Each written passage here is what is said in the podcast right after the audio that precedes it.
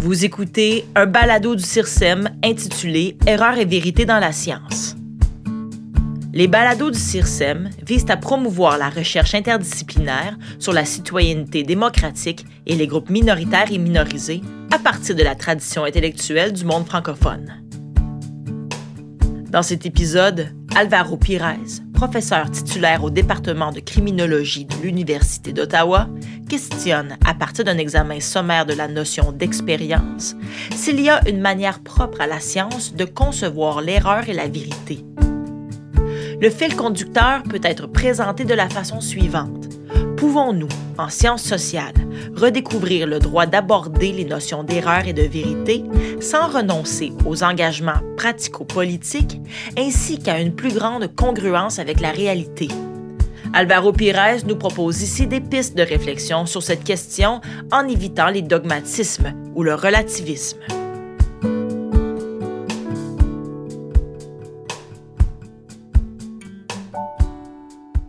Donc, je vais commencer simplement avec un remerciement au CIRSEM et à vos deux co-directrices de notre centre, Stéphanie Godet et Isabelle Perrault, pour cette opportunité.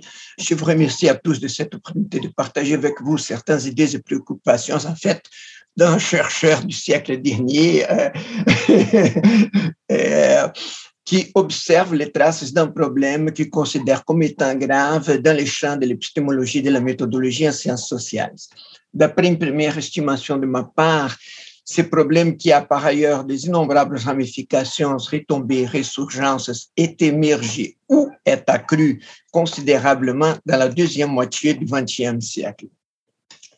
Je vais focaliser mon attention sur la situation dans les sciences sociales en dépit de quelques croisements de frontières et évidemment en dépit du fait aussi que certaines remarques s'appliquent à la science générale. Il s'agit d'une limite de mon attention et de ma communication et donc de rien d'autre.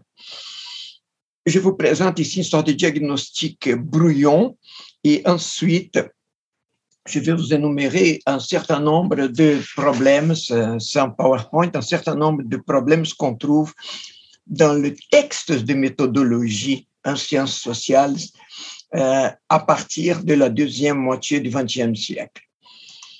Donc, euh, d'abord, après la Deuxième Guerre, on observe une sorte de recrudescence d'un combat interne entre, contre le positivisme dans la période de l'après-guerre, y compris des attributions complètement erronées historiques, comme par exemple du positivisme juridique en Allemagne comme lié au nazisme.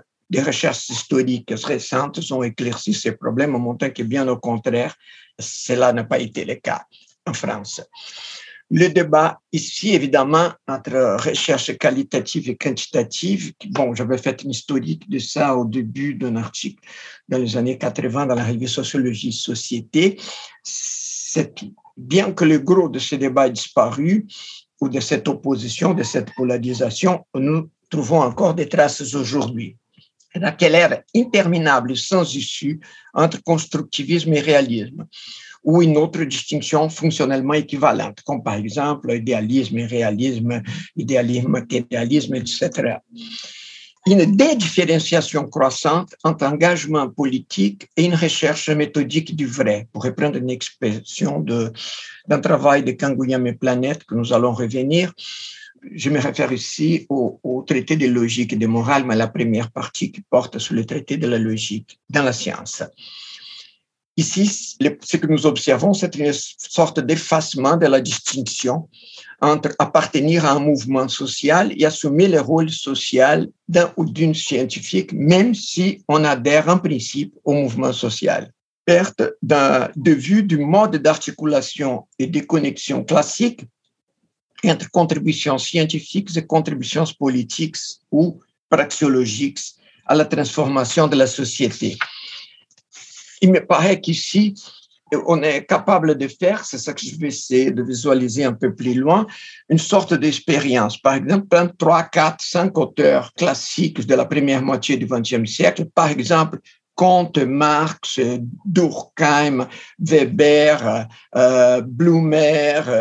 On peut même prendre un pragmatique, euh, si on veut, comme dans une discipline voisine comme Adam Smith, et faire l'expérience suivante. Lire ces auteurs sans les loger immédiatement dans le débat idéalisme-matérialisme ou, ou, équivalent, sans les classer dans un spectre gauche-droite, bourgeois engagé ou pour contre le status quo immédiatement, sans les placer dans une perspective théorique considérée d'avance comme étant mauvaise, un mauvais choix de l'auteur du point de vue de celui qui observe, et sans préjuger qu'il ne va pas faire, à cause de sa position, etc., etc., qu'il ne va pas faire aucune contribution à l'auto-identification de nos propres erreurs comme observateurs. Il ne s'agit pas de les lire pour mieux connaître l'ennemi et la façon de le combattre. Il s'agit de lire pour identifier vos erreurs ou ce qui manque euh, pour vous euh, en termes de connaissances. Si nous faisons ce type de lecture, il me paraît qu'il est possible de voir une, patrimoine commun entre tous ces auteurs. Si on introduit ces distinctions, on les polarise.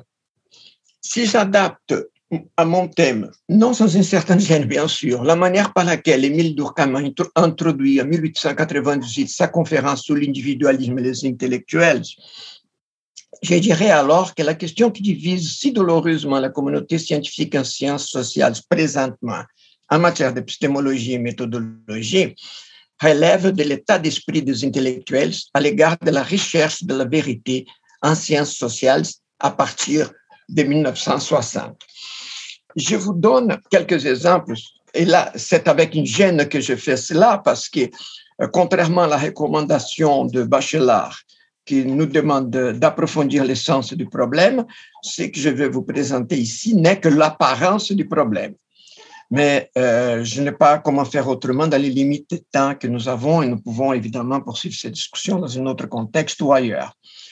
Euh, on peut trouver dans les manuels de méthodologie et dans plusieurs travaux des affirmations du genre suivante.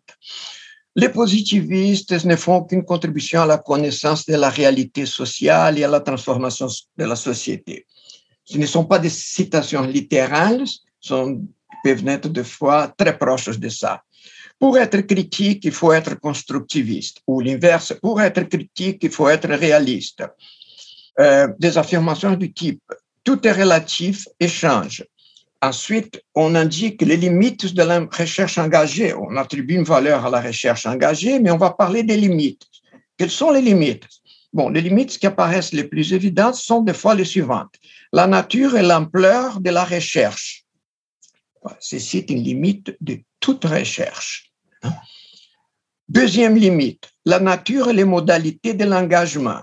Donc, lutte armée versus lutte démocratique, très engagé, légèrement engagé, rester socialiste utopiste ou devenir euh, marxiste-léniniste, rester marxiste-humaniste ou devenir marxiste-anti-humaniste, un, un arrière-plan ici, le débat de John Lewis et Althusser, ou de remarques que là je ne cite pas euh, les auteurs non plus, du genre l'engagement du chercheur auprès des participants à sa recherche. Donc, on est en train de donner des instructions aux jeunes chercheurs de comment faire la recherche.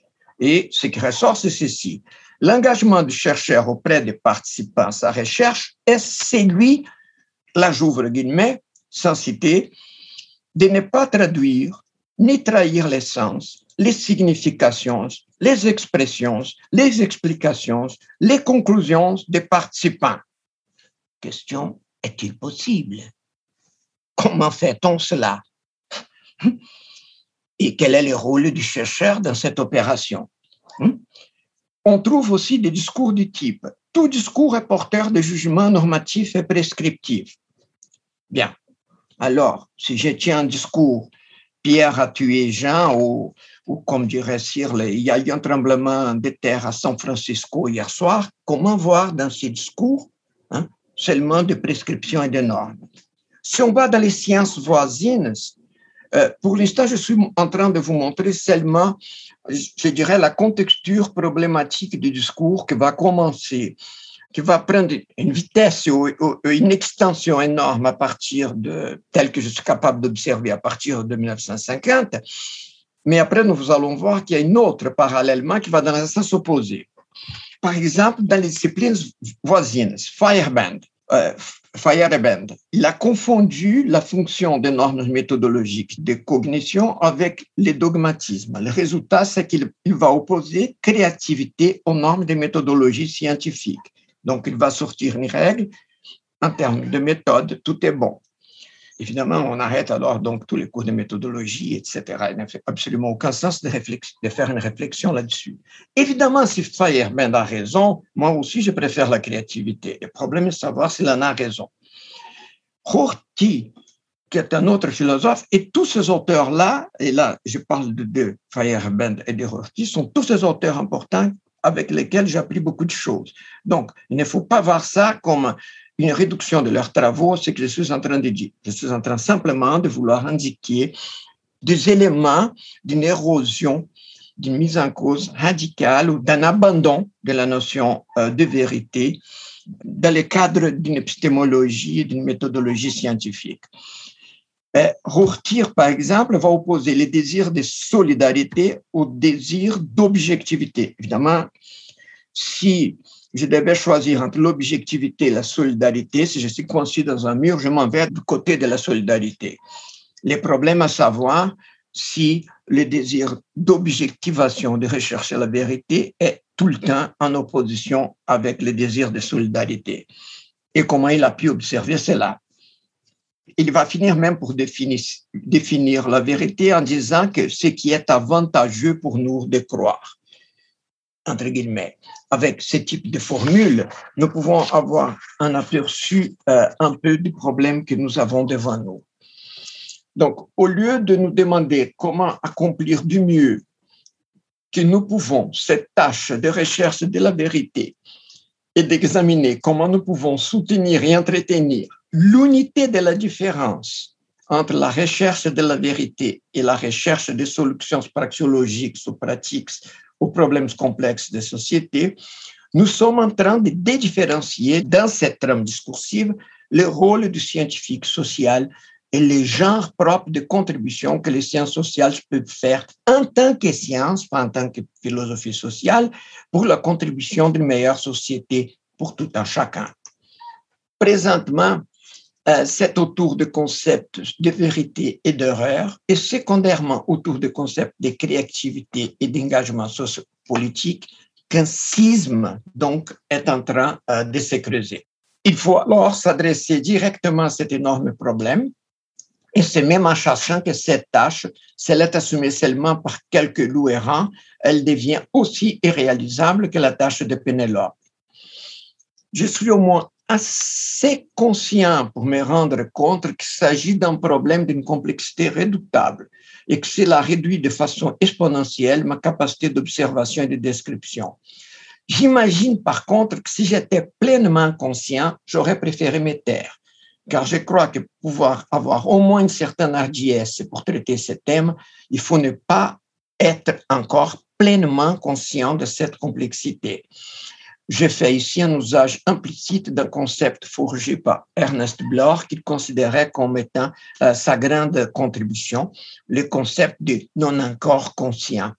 Et je suis redevable évidemment à l'étude de Lucien Pelletier qui a fait une traduction technique magnifique de la thèse doctorale de Bloch sur Ricoeur, euh, avec, en attirant l'attention dans son introduction à ce concept de Ernest Bloch. Euh, je prends aussi plaisir à me rappeler d'un compte rendu de Raymond Ruyer sur un livre de Gaston Bachelard dans la revue de métaphysique et de morale en 1953. Ce compte rendu, relu récemment, m'a injecté un peu de courage pour me lancer dans cette entreprise, ce qui veut dire simultanément aussi un peu d'inconscience. C'est-à-dire, j'ai jamais connu un observateur qui soit vraiment courageux euh, à l'égard de certaines choses sans avoir un tout petit peu d'inconscience euh, simultanément. En adaptant ces propos, un des messages que j'ai réceptionné sans qu'il soit adressé directement à moi, ce fut celui-ci. Ce n'est pas le rôle des chercheurs individuels de se paralyser en précaution et discussion lorsqu'ils observent des problèmes dans le développement de leur discipline. Ça, c'est moi qui ajoute. Mais plutôt d'aller de l'avant du mieux qu'ils peuvent et en devenant conscients que si c'est la seule manière de continuer à avancer. c'est l'objet même de la recherche qui doit imposer leur subtilité à l'esprit, mais non pas l'inverse, parce que si l'esprit devient trop subtil dès le départ, euh, ça empêche d'oser avancer de et de donner un signal d'alarme qui des fois exige une certaine grossièreté dans les formulations. Il s'agit bien sûr de ce que je vais vous présenter ici d'un working in, progress. C'est pour ça qu'évidemment tous les commentaires sont toujours d'une utilité euh, euh, intéressante et il sera volontairement euh, schématique. Enfin, je vais passer ça très rapidement. Je voulais traiter dans un premier moment avec vous, faire une sorte de premier commencer de cette façon, une sorte d'essai de typologie d'expérience dans les systèmes partiels de la science. Le but de cette typologie-là, elle n'a été pas construite au début tout à fait à l'intention de cette conférence, mais plutôt de l'analyse de matériel comme des entrevues, de l'analyse des documents, etc., de communications, euh, analyse qualitative de ces communications, mais elle est utile ici, elle me paraît utile ici pour nous donner une certaine orientation sur comment trouver un autre chemin que cette trame discursive s'est engagée. Donc, évidemment, il s'agit d'une typologie sans prétention d'exhaustivité et sans garantie d'absence d'erreur, mais avec l'engagement de rectification les cas échéants. La finalité est de bâtir des frontières, de dessiner une cartographie pour observer ce qu'on pourrait appeler la pluricontextualité des expériences dans la science. Je ne peux pas rentrer dans un détail dans la discussion de ces concepts, mais je veux simplement dire qu'il s'oppose ici au concept de contexte. Le point de départ, euh, et il est, euh, et c'est Gotthard Gunther qui euh, nous a fourni ces concepts dans une étude publiée en Allemagne dans les années 70 les points de départ arbitraires de ma typologie ici, dans la science, ça va être la distinction entre sens existentiel et sens méthodique. J'ai évidemment des hésitations sous ces termes. Donc, j'ai commencé comme ça. J'ai utilisé un schéma qui est emprunté au mathématicien euh, Spencer Brown dans Laws of Form, mais j'ai fait une utilisation complètement à ma manière de cela. Donc, je place d'un côté l'essence existentielle, voulant dire approximativement avoir vécu, et l'essence méthodique voulant dire à peu près savoir-faire. Dans la section de savoir-faire, le mot expérience en la science prend très souvent l'essence de tester une assertion. Là, je frise, et vous allez comprendre plus tard pourquoi, contre la réalité. Hein. C'est-à-dire la réalité va être objectivée comme un critère qui va réagir à ma manière de lire la réalité s'assurer, au sens de s'assurer, de prouver, d'essayer, d'aller au laboratoire, d'essayer de démontrer, rendre compte à la réalité plutôt que rendre compte de la réalité, qui est une tâche très facile.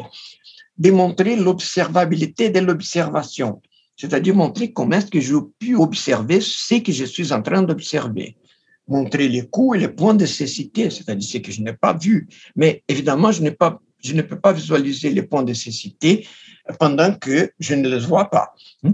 Donc, le point de cécité ici est défini un peu comme, un peu dans les termes de von Foester, ça veut dire ce n'est pas voir et ne pas voir que nous n'avons pas vu.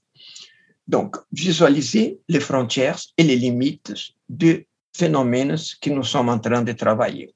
Si je m'en viens dans les côté existentiel et nouveau, on pourrait avoir une distinction entre une sorte d'expérience englobante en tant que travaillant dans la science et une expérience événementielle particulière dans la science.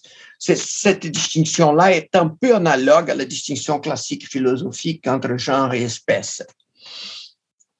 À l'intérieur des expériences événementielles, Norbert Elias nous a attiré l'attention sur un problème particulièrement important c'est pour pouvoir des fois distinguer entre l'expérience qui est intégrale à un individu, c'est-à-dire que c'est très difficile à, nous de dire qu'elle, de la mettre en cause, et une autre type d'expérience que les individus des fois englobent dans leur expérience, font partie de leur expérience intégrale parce qu'ils ne font pas cette distinction dans la manière d'observer, qui est lorsqu'ils font des attributions à l'autre ou à l'environnement de quelque chose. Là, nous sommes dans un terrain beaucoup plus délicat, hein, parce que là, un observateur externe peut se poser la question si l'attribution est bonne ou non, etc., etc. Donc, moi, euh, je veux, dans cette typologie, de la, dans la première partie de cette typologie, je vais me placer du côté du sens existentiel et je vais énumérer euh, des expériences, des blocs d'expériences événementielles que nous pouvons avoir. Mais évidemment, à un moment donné, je vais croiser euh, la ligne, c'est-à-dire je vais passer en dessous pour traiter du sens méthodique. Donc, trois dimensions pour conceptualiser les expériences. Ça, c'est un essai. Donc, j'ai distingué trois distinctions inspirées de travaux, plusieurs travaux de Luhmann à partir des, des années 70, dimension matérielle, dimension sociale dimension temporelle. Dans la dimension matérielle, on pourrait définir l'expérience comme la relation de la pensée en phénomène, à un événement ou à ce qui apparaît comme objet. Donc, ici, ce que des fois la philosophie nous prend, là je prends un auteur, un philosophe brésilien catholique, spécialiste en Hegel, qui, euh, dans un article sur l'expérience, dans un passage sur l'expérience, il va nous avertir que l'opposition entre l'expérience et la pensée, l'opposition est le premier faux lieu commun qu'il faut supprimer. Il ajoute, il n'y a pas d'expérience sans une forme d'expression de l'objet par le sujet de l'expérience. Bref, le sujet assume la présence de l'objet et avec lui s'identifie. Il faut prendre conscience du fait que euh, dans la théologie, on peut, un observateur peut décrire même empiriquement qu'il est possible pour un individu avoir une expérience de la présence de Dieu. Ce qui n'est pas évidemment visible, c'est Dieu. Dieu reste dans la face invisible, mais il peut indiquer quelque chose hein, qui l'amène à voir son objet. Hein. Donc, et évidemment, je peux avoir euh, une expérience d'accident de voiture, etc., une expérience de violence, toutes sortes de choses.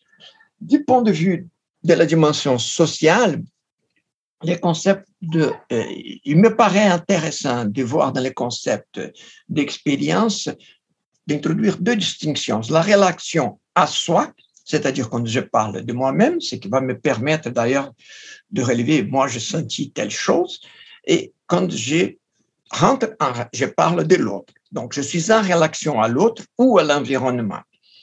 Et on peut placer ça à deux niveaux, l'expérience individuelle et l'expérience d'un ego collectif, d'un groupe, d'une culture, d'une organisation, euh, etc. Hein?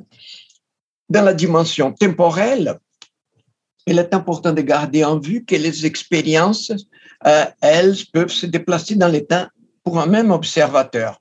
Donc, jusqu'à présent, j'ai vécu, par exemple, mon divorce de la manière X. À partir de maintenant, je le vis de la manière XZ.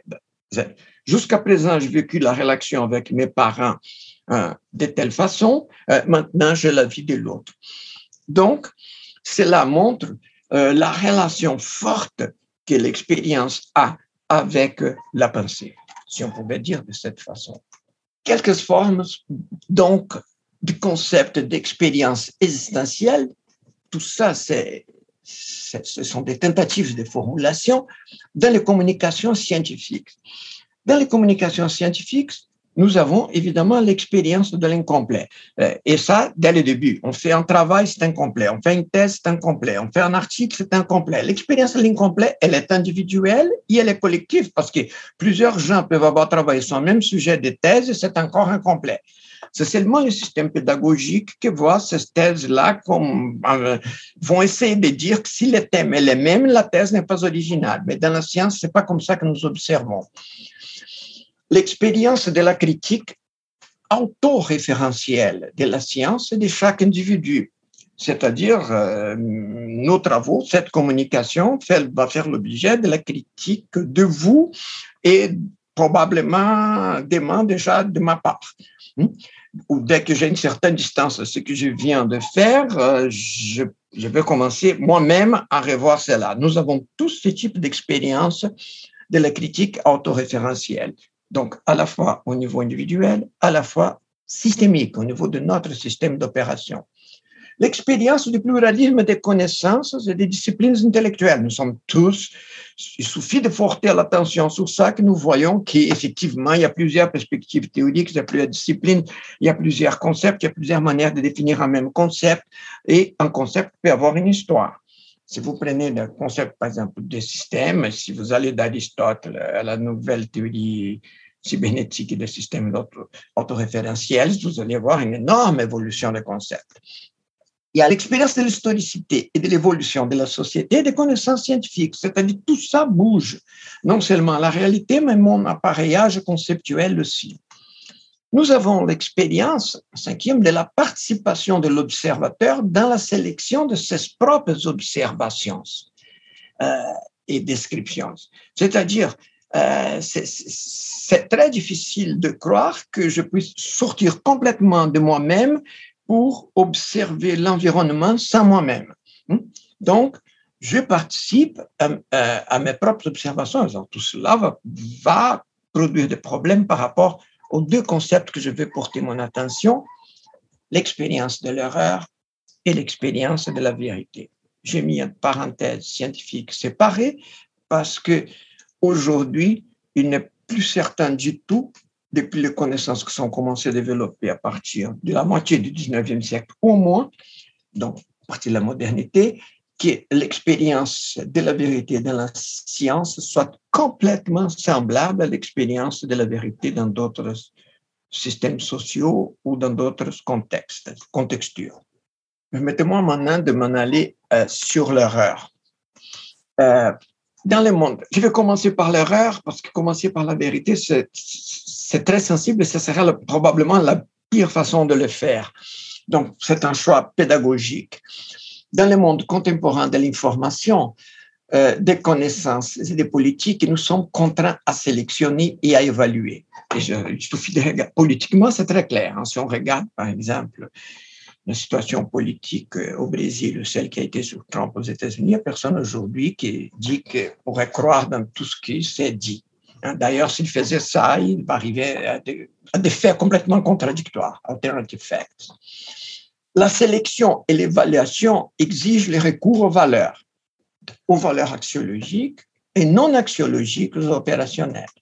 Par exemple, et là, je cite même Luhmann et on pourrait voir Weber, Marx, etc. Ceci est mieux que cela. Nous préférons ceci et non cela. Nous préférons la vérité à l'erreur et à l'illusion sociale. Si on est en train de travailler dans la science, on ne va pas commencer une recherche ou un travail scientifique en disant que euh, la vérité, c'est ce qui m'intéresse, donc je vais commencer à faire la recherche sur ce, qui m'intéresse dans ce sens-là. Si je fais cela, rien, pas de problème, sauf que je ne fais pas de contributions à partir de ce que la science, les types de contributions que la science théorique ou empirique peut faire. Bon, mon pari, c'est que Kant, Marx, Durkheim, Weber, Mead, Zimmel, Herbert Bloom, tous ces auteurs ne sont pas, ne sont pas en désaccord avec l'idée qu'il faut euh, chercher la vérité, comme nous allons voir plus tard, par l'élimination de l'erreur. Donc, chaque système partiel et chaque système de conscience, ça c'est la première chose qu'il faut se mettre, peut-être réaliser au plan d'acte, se place différemment à l'égard de l'expérience de l'erreur. Par exemple, le droit, le système de droit construit la vérité d'une manière différente. Seulement, c'est que dans les procès, le juge doit décider immédiatement. Il ne peut, il ne peut pas, par exemple, dire Ah, pour l'instant, je ne sais pas. Hein? Et l'erreur, il a tellement peur de l'erreur qu'il rend très difficile la reconnaissance de ses propres erreurs.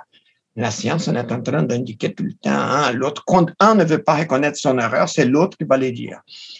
Donc, comme pour la vérité, l'expérience de l'erreur gagne à être abordée à l'aide de ce concept de contextualité. Là, je vous donne la source, c'est Gotthard Gunther. Cet article est apparu en anglais mais il y a d'autres éléments dans l'ouvrage, sont plusieurs volumes. Euh, donc, Life has polycontextuality. Donc, c'est ça que je vous avais dit. Nous, nous, ici, moi, j'ai toujours une sorte de difficulté, par exemple, pour expliquer à mes étudiants à vivre bien avec l'erreur, parce qu'ils sont évalués par le système pédagogique en fonction des erreurs. Donc, les erreurs pénalisent. Et là, j'essaie de les expliquer plusieurs fois, et ça, ce n'est pas une tâche facile. Hein. Ça, ce n'est vraiment pas une tâche facile, que l'erreur est un compagnon de voyage, et que quand on trouve dans la science une erreur, au lieu d'être en panique comme ils vont être, hein, comme, comme le système psychologique, euh, éducationnel se place pour être, nous, au contraire, on court à la maison tout content parce qu'on va pouvoir retravailler nos données, faire d'autres choses, faire d'autres analyses et arriver un peu plus loin que là où on était. Hmm? Si on prend, bien sûr, d'une façon adéquate euh, l'expérience de l'erreur. Parce que toutes ces expériences typologiques, ce que j'ai nommé, elles peuvent être mal vécues et mal, et, ou tomber dans un point de cécité de l'observateur. Les communications de la science cherchent à produire, on dirait, une connaissance méthodiquement objectivée. Bon, cette expression n'est pas synonyme de connaissance vraie. Elle produit des faits scientifiques au sens d'énoncés ayant été soumis à un processus récurrent et collectif de validation des critiques et d'autocritiques. Mais les critiques, et ça il faut faire attention, Popper lui-même attire l'attention sur ça, peuvent donner lieu à des contre-critiques et peuvent aussi bien reproduire des erreurs qu'indiquer un chemin pour mieux s'approcher de la réalité ou de la vérité. Donc, la propre critique n'est pas une solution absolue, complètement garantie de nous placer dans une bonne voie. Par contre, il faut l'écouter.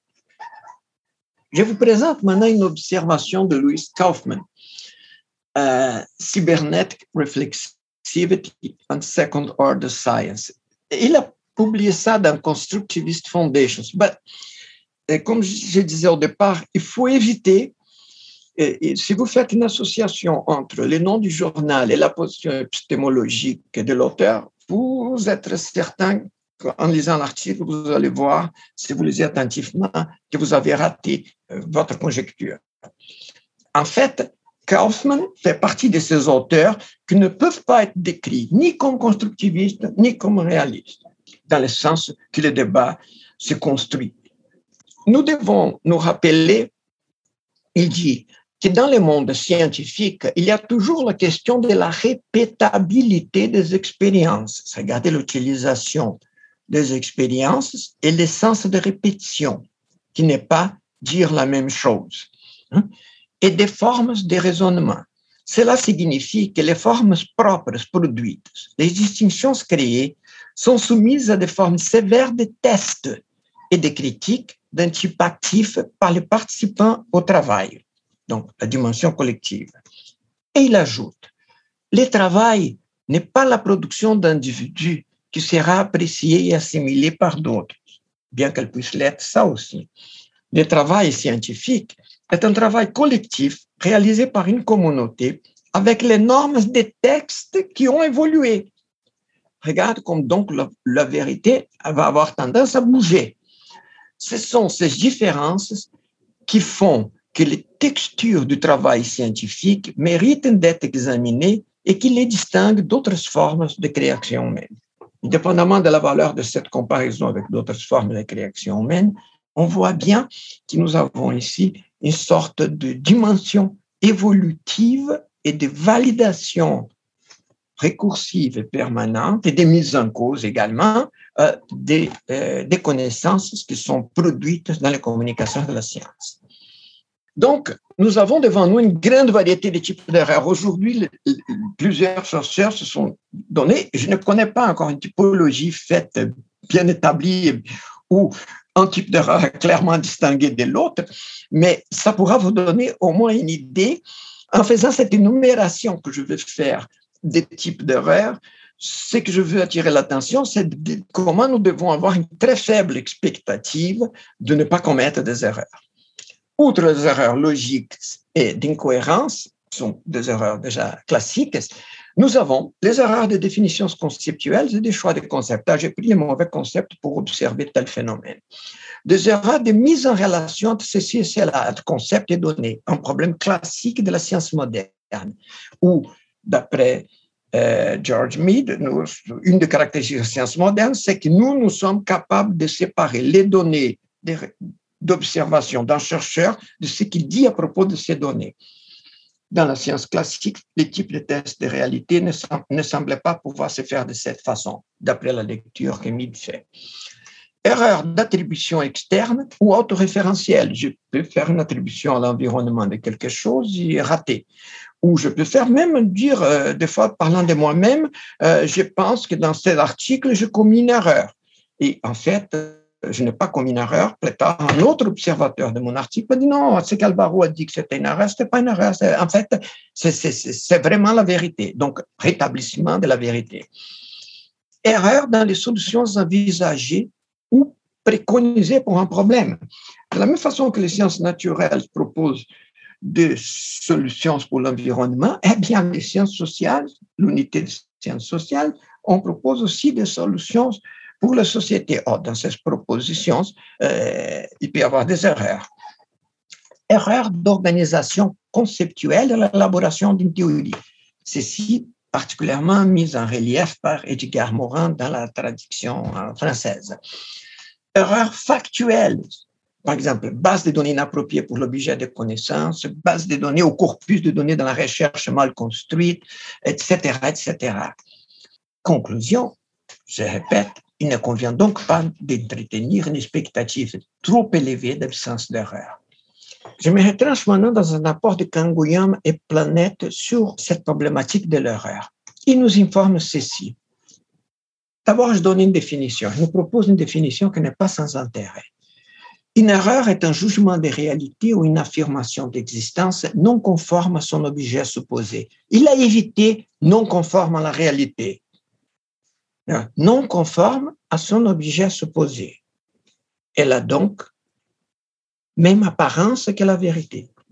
Erreur et vérité ont la même apparence. Ici, Kangouyam et Planète reprendre quelque chose qui se trouvait déjà chez Descartes. Que signifie cela?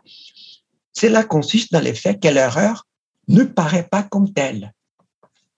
Donc, l'erreur, hein, si j'ai dit maintenant il pleut dehors et vous n'êtes pas capable de voir s'il pleut dehors, cette information que je donne peut être à la fois, elle est possiblement vraie, elle est possiblement fausse.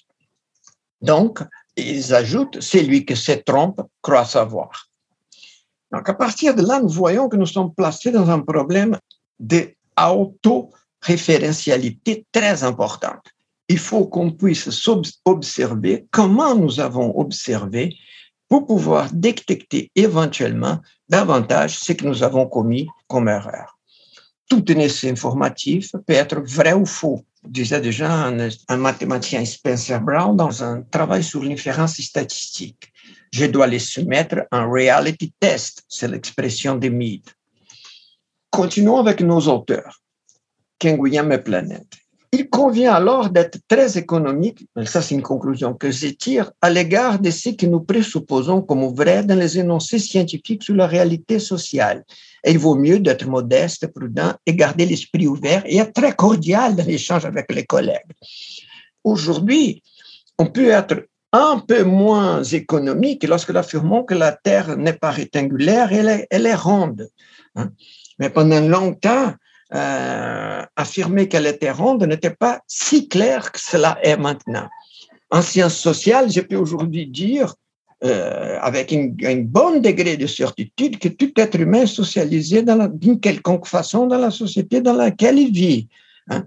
Donc, nous avons certains universaux, certains acquis qui peuvent prendre un statut de durabilité et de certitude, mais ce n'est pas par rapport à tous les problèmes complexes que nous traitons. Donc, la raison est la suivante, dit Skangouin Planète. Le vrai, c'est précisément ce qu'on n'est pas libre de refuser et ce qui est par là même légitime, légitimement accepté. Alors, lorsque j'affirme ceci est absolument vrai, en fait, je suis en train de, de, de dire à mon interlocuteur, attention, vous n'avez pas le droit de refuser cela. Donc, il faut être économique quand on utilise cette formule dans le cadre des échanges scientifiques. Et ils ajoutent, disons que l'assertion vraie atteint les réels pour autant qu'elle énonce ce qui ne peut ne pas être. Hmm? Donc, on voit très bien là qu'il y a une sorte de condition pour l'énoncé vrai qui est pouvoir arriver à cette sorte de jusqu'à quel point je peux dire répondu complètement à cette exigence de ce qui ne peut pas être autrement. Dans la science, la recherche de la connaissance empirique vraie se présentera au moins en grande partie alors comme le résultat d'un travail d'élimination de l'erreur. Canguignan et planète encore. Bien sûr, et ça c'est très important, la valeur de l'erreur, vont dire nos auteurs, est négative, car personne ne veut se trouver à descendre dans l'erreur. Cependant, pour la science, cette valeur négative n'est pas nulle, parce qu'elle nous permet de reconstruire les connaissances. Donc, la recherche collective et autocritique des erreurs aurait donc une fonction latente positive dans le travail scientifique de la recherche de la vérité. Si nous abandonnons la recherche de s'approcher chaque fois plus de la réalité, de s'approcher chaque fois plus de la vérité, peu importe la manière qu'on va formuler, si nous banalisons cela, si nous bafouons cela, nous perdons un critère très important de réflexion autocritique et autoréférentielle. Nous nous donnons alors la liberté de pouvoir dire n'importe quoi. Il est évident, vont ajouter nos auteurs, que si les vrais pouvaient précéder les faux dans un ordre quelconque d'estimation, aucune critique scientifique des jugements d'existence n'aurait de raison d'être. La science donnée d'abord, une fois pour toutes, ne serait pas ce que l'on voit qu'elle est effectivement, en latin, progrès, un laborieux travail de substitution.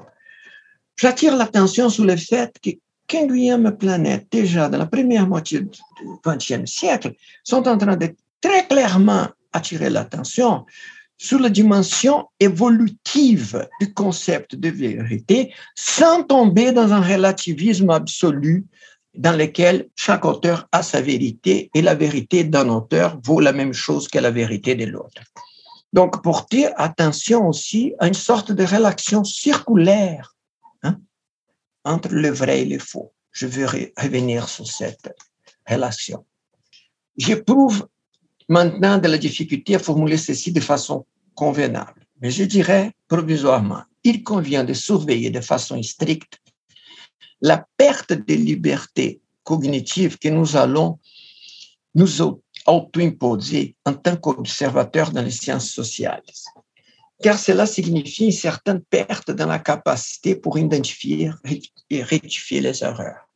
Si je dis, par exemple, je dois suivre absolument ce que les mouvements sociaux X auxquels j'adhère est vrai, si je veux suivre tout ce qu'il va dire, bien, je peux le faire, mais le prix que je suis en train de payer pour moi-même, c'est que je renonce à une partie de ma propre capacité de pouvoir voir autrement. Maintenant, je me tourne sur la face de la vérité. Euh, excuse-moi la coquille, le monde contemporain de l'information, des connaissances et de la politique, nous sommes contraints de sélectionner et à évaluer. On peut comparer ça avec une remarque de dans plusieurs travaux, mais dans, euh, y compris dans les social systems en 1984. Euh, il y a une édition de, une traduction française déjà faite par Lucas Soye qui est excellente. La sélection et l'évaluation exigent les recours aux valeurs, je répète. Donc, ceci est mieux que cela, nous préférons ceci et non cela, nous préférons la vérité à l'erreur, etc. Alors, je reprends. Ici, je suis, j'ai pris des auteurs qui, normalement, nous sommes habitués à les opposer, à les mettre en confrontation en faisant donc cette expérience de voir qu'est-ce qui arrive lorsque je fais abstraction des points que j'avais soulevés auparavant. Karl Popper. Ainsi, les concepts de vérité jouent principalement le rôle d'une idée régulatrice. C'est ce que nous avons trouvé dans tous nos auteurs jusqu'à présent.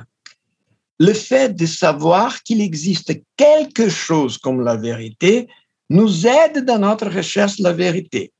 Mais il va dire, ces concepts ne nous donnent pas les moyens de trouver la vérité ou d'être sûr de l'avoir trouvé, même si nous l'avons trouvé.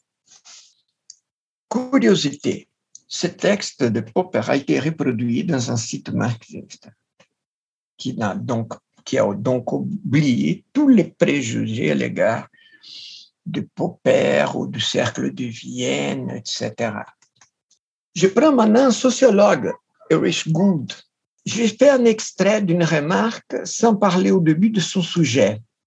La vérité ou la fausseté scientifique, vous voyez la classification. Donc, un code binaire un présent ici d'évaluation et d'un rapport circulaire. La vérité ou la fausseté scientifique semble avoir peu ou pas d'impact sur les positions adoptées. Il regrette une situation dans la deuxième moitié du XXe siècle. Bien que les deux parties invoquent des résultats scientifiques et y croient en fait, la vérité ou la fausseté scientifique ont été présélectionnées pour vérifier une position déjà adoptée. Alors, les SO ici signifient les systèmes observateurs. Donc, le système observateur, soit individu, soit un groupe, décide d'avance ce qui est vrai pour lui.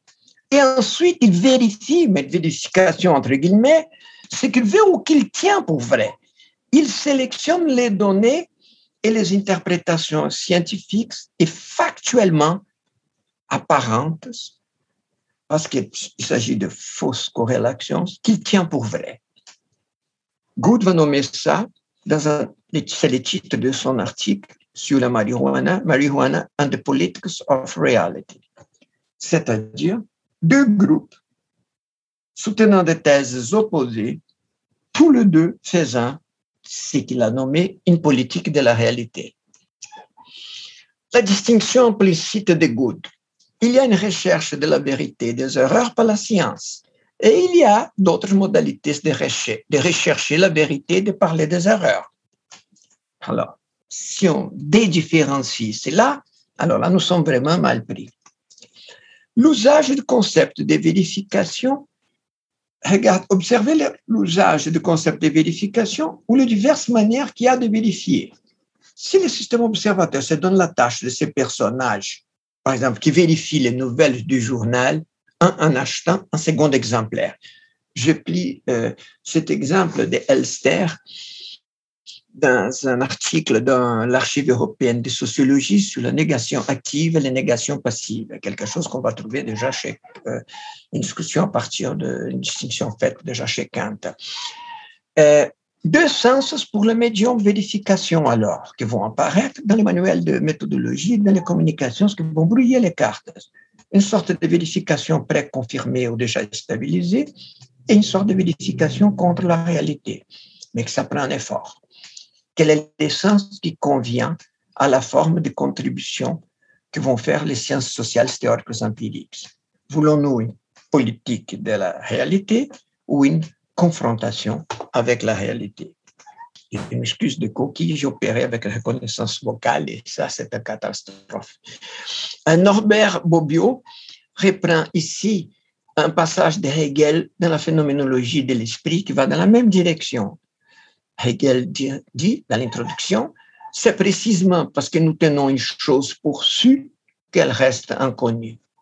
Donc là, vous voyez toujours la nécessité de lorsque des énoncés de réalité, d'existence, d'objets apparaissent dans la, dans la science, de réfléchir sur cela il convient de considérer alors les objets des connaissances de la science comme des objets complexes.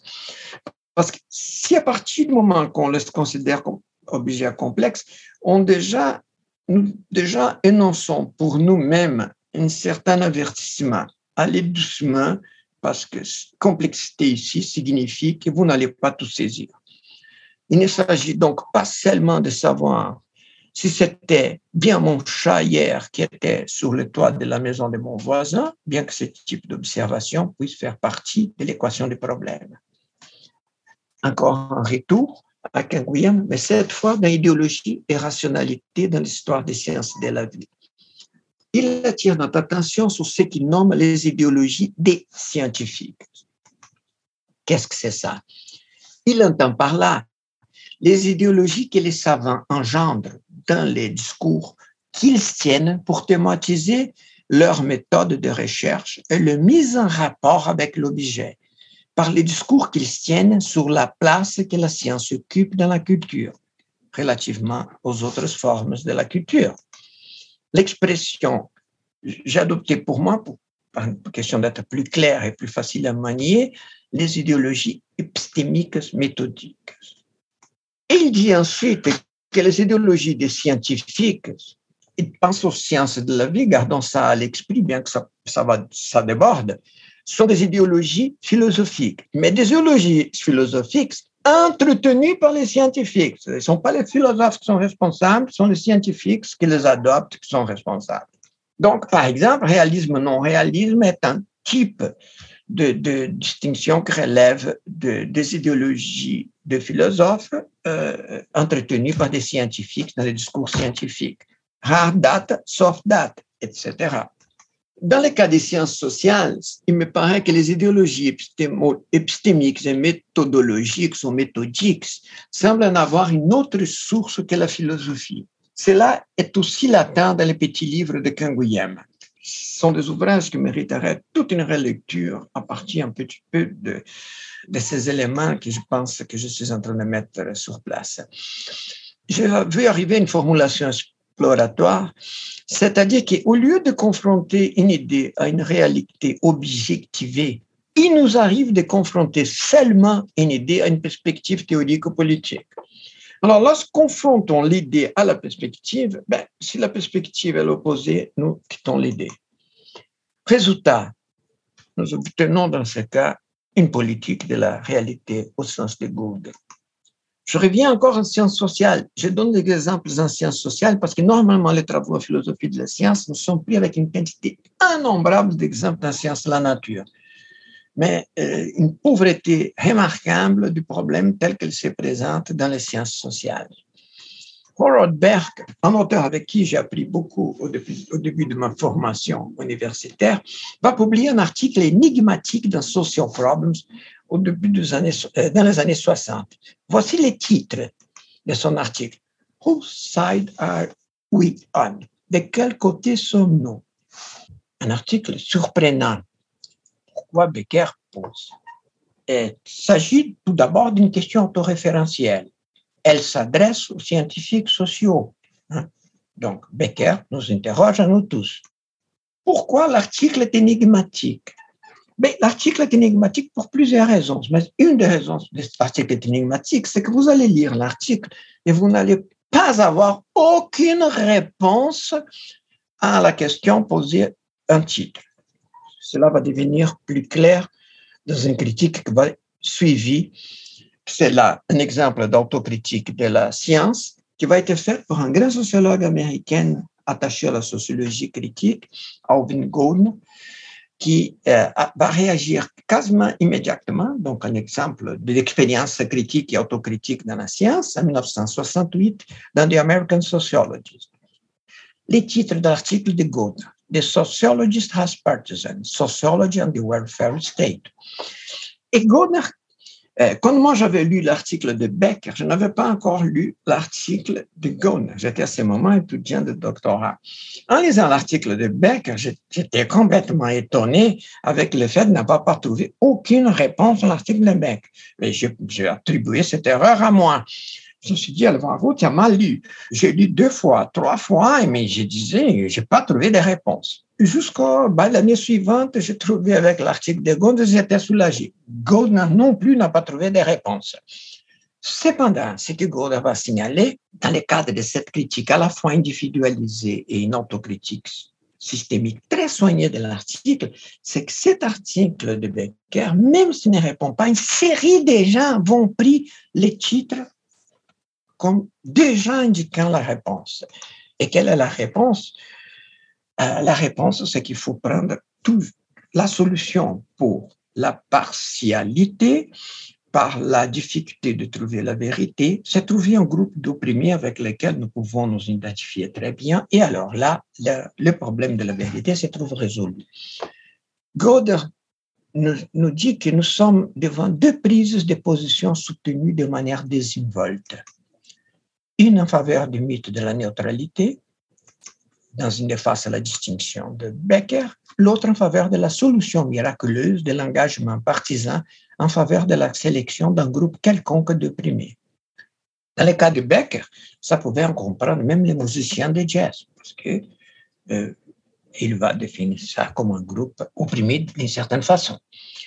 On vient de suggérer une solution simple, rassurer en grande partie pour la recherche de la vérité, des points de vue d'en bas. Cette stratégie de connaissance est un peu vieille, on pourrait revenir à certains usages qu'on a fait du maître d'esclaves chez Hegel dans la phénoménologie de l'esprit, pas le temps de rentrer dans ça. Cette stratégie de connaissance peut-elle commettre des erreurs praxiologiques, analytiques, significatives pour ses propres valeurs?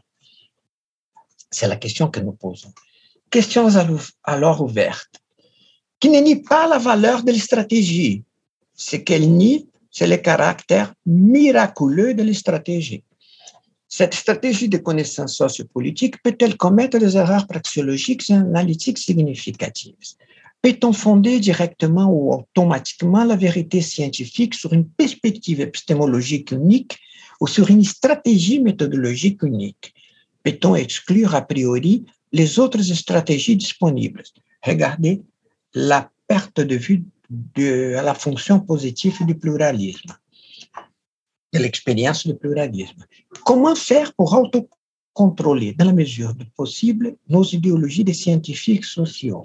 Question qui ressort du travail de Tanguyen.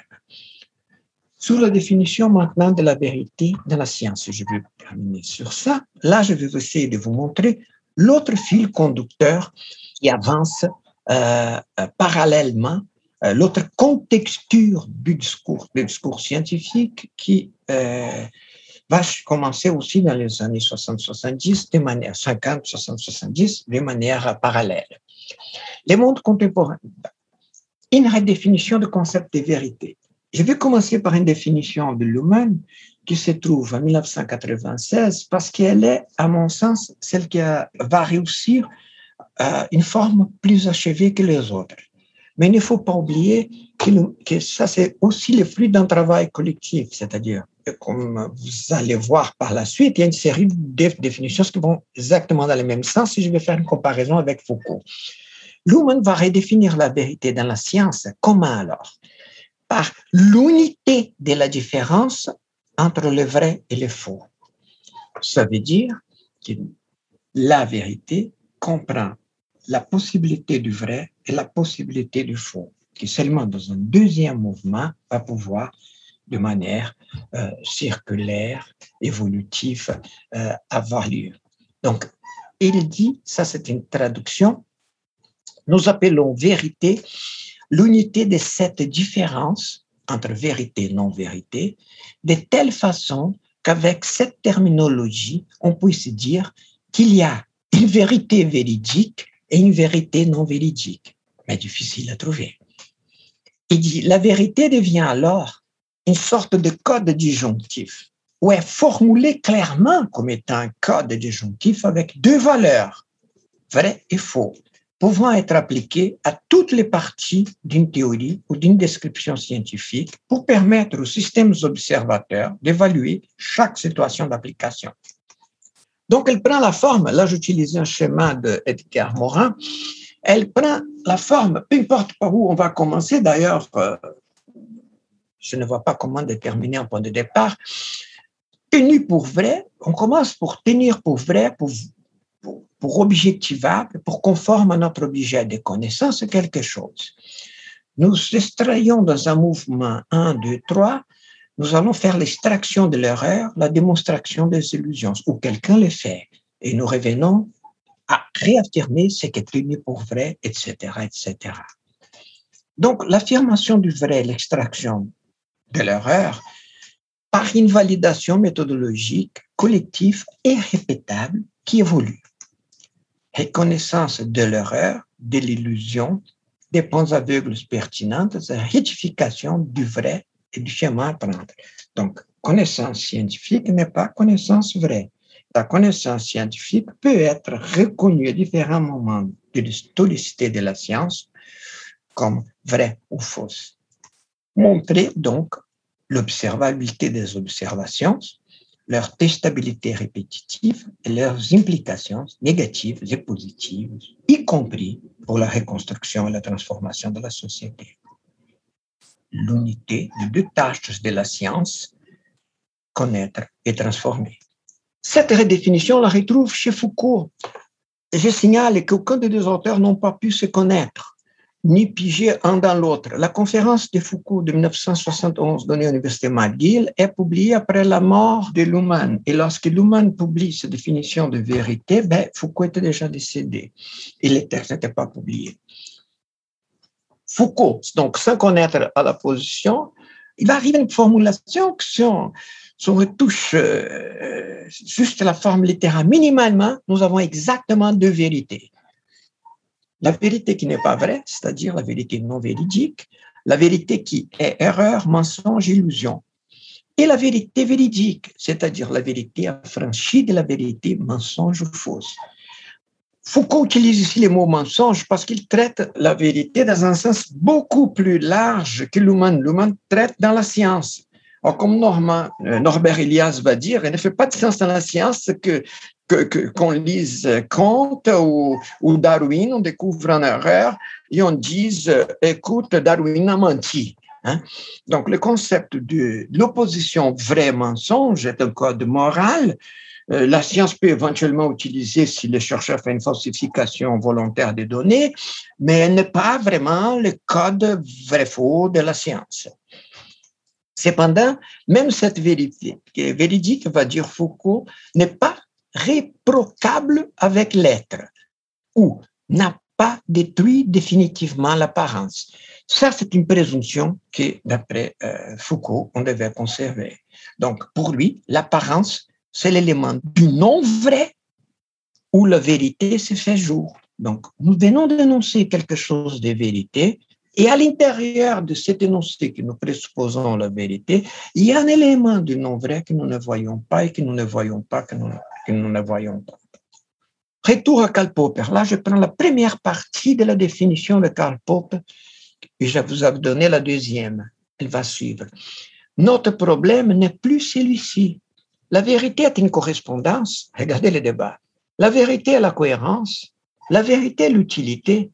Si cela est posé de cette façon, va nous dire Popper en 66. Comment pouvons-nous formuler notre problème réel? De trouver la vérité dans la confrontation avec les réalités empiriques. Alors, les concepts de vérité jouent surtout le rôle d'une idée régulatrice. C'est après ça que cette deuxième citation que j'ai donnée au début s'enchaîne. Réflexion de Max Weber sur le concept de vérité. Un sociologue observé aussi dans un autre spectre politique, parce que Max Weber, si on l'oppose, euh, Max Weber est vu comme l'homme très souvent comme conservateur, fonctionnaliste, positiviste. Euh, Foucault est vu comme critique, Marx est vu comme critique. Je n'ai pas pu prendre des exemples de Marx ici, mais on pourrait y donner également. Donc, Max Weber va dire ceci, le travail scientifique est solidaire d'un progrès. L'œuvre d'art vraiment achevée ne sera jamais surpassée et ne vieillira jamais. C'est que toute œuvre scientifique achevée n'a d'autre sens que celui de faire naître de nouvelles questions. Elle demande donc à être dépassée et à vieillir. Mais dans les sciences, je le répète, non seulement notre destin, mais encore notre but à nous tous est de nous voir un jour dépassés. Et là, il donne un concept de vérité. En fait, il ne donne pas là, il donne dans un autre texte qui précède et qui a été publié en 1904. Il va dire, car n'est vérité scientifique que celle qui prétend valoir pour tous ceux qui veulent la vérité. Dans l'original, bon, je passe cela parce qu'on n'a pas besoin. Simplement, je vais signaler que dans la traduction en haut que j'ai faite, j'ai combiné deux traductions parce que j'étais insatisfait avec chacune d'elles individuellement. Une faite par Philippe Friedrich dans, la traduction d'un livre de Kahler sur Max Weber et l'autre faite par Julien Freund. D'ailleurs, je profite de l'occasion pour tirer l'attention d'une remarque de, de Kessler qu'il va dire Vouloir la vérité pour Weber passe avant l'idée de vouloir faire passer une valeur axiologique dans la pratique, avant la vérité. Donc, il n'y a pas de problème d'aller vers la transformation vers la praxiologique. Le problème, c'est simplement qu'il y a une ordre de priorité dans la construction de qu'est-ce qui va être vrai, non vrai à l'intérieur de l'esprit scientifique. Et je vais terminer avec une conception de vérité de William James. Pourquoi cela? Parce que William James a été aussi vu comme pragmatique, etc. Et comme alors là, c'est désintéressant complètement de la vérité ou la définition simplement comme l'utilité, etc. Bon, regarde qu'est-ce que James nous dit.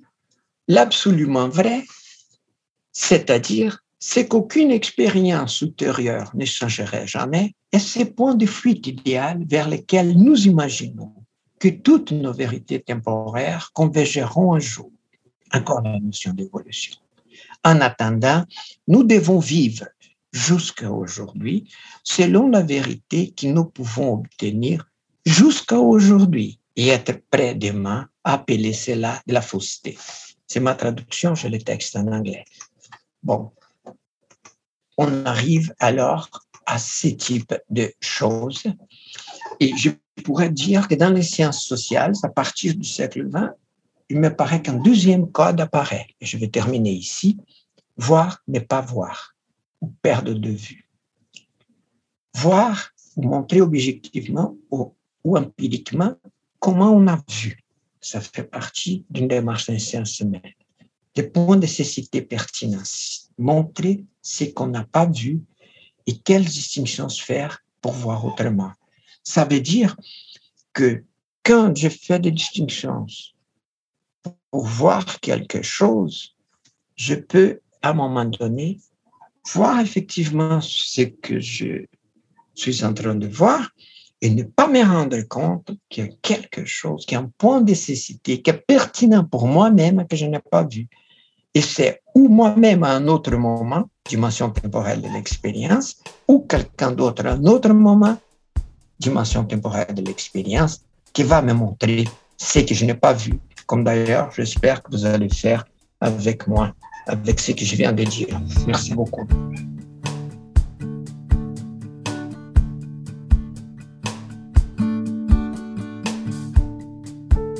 Vous venez d'écouter l'épisode Erreurs et vérité dans la science de la série Les balados du Centre interdisciplinaire de recherche sur la citoyenneté et les minorités de l'Université d'Ottawa. Un grand merci à Alvaro Pires ainsi qu'à Marie-Hélène Frenette-Assad pour la réalisation de ce balado.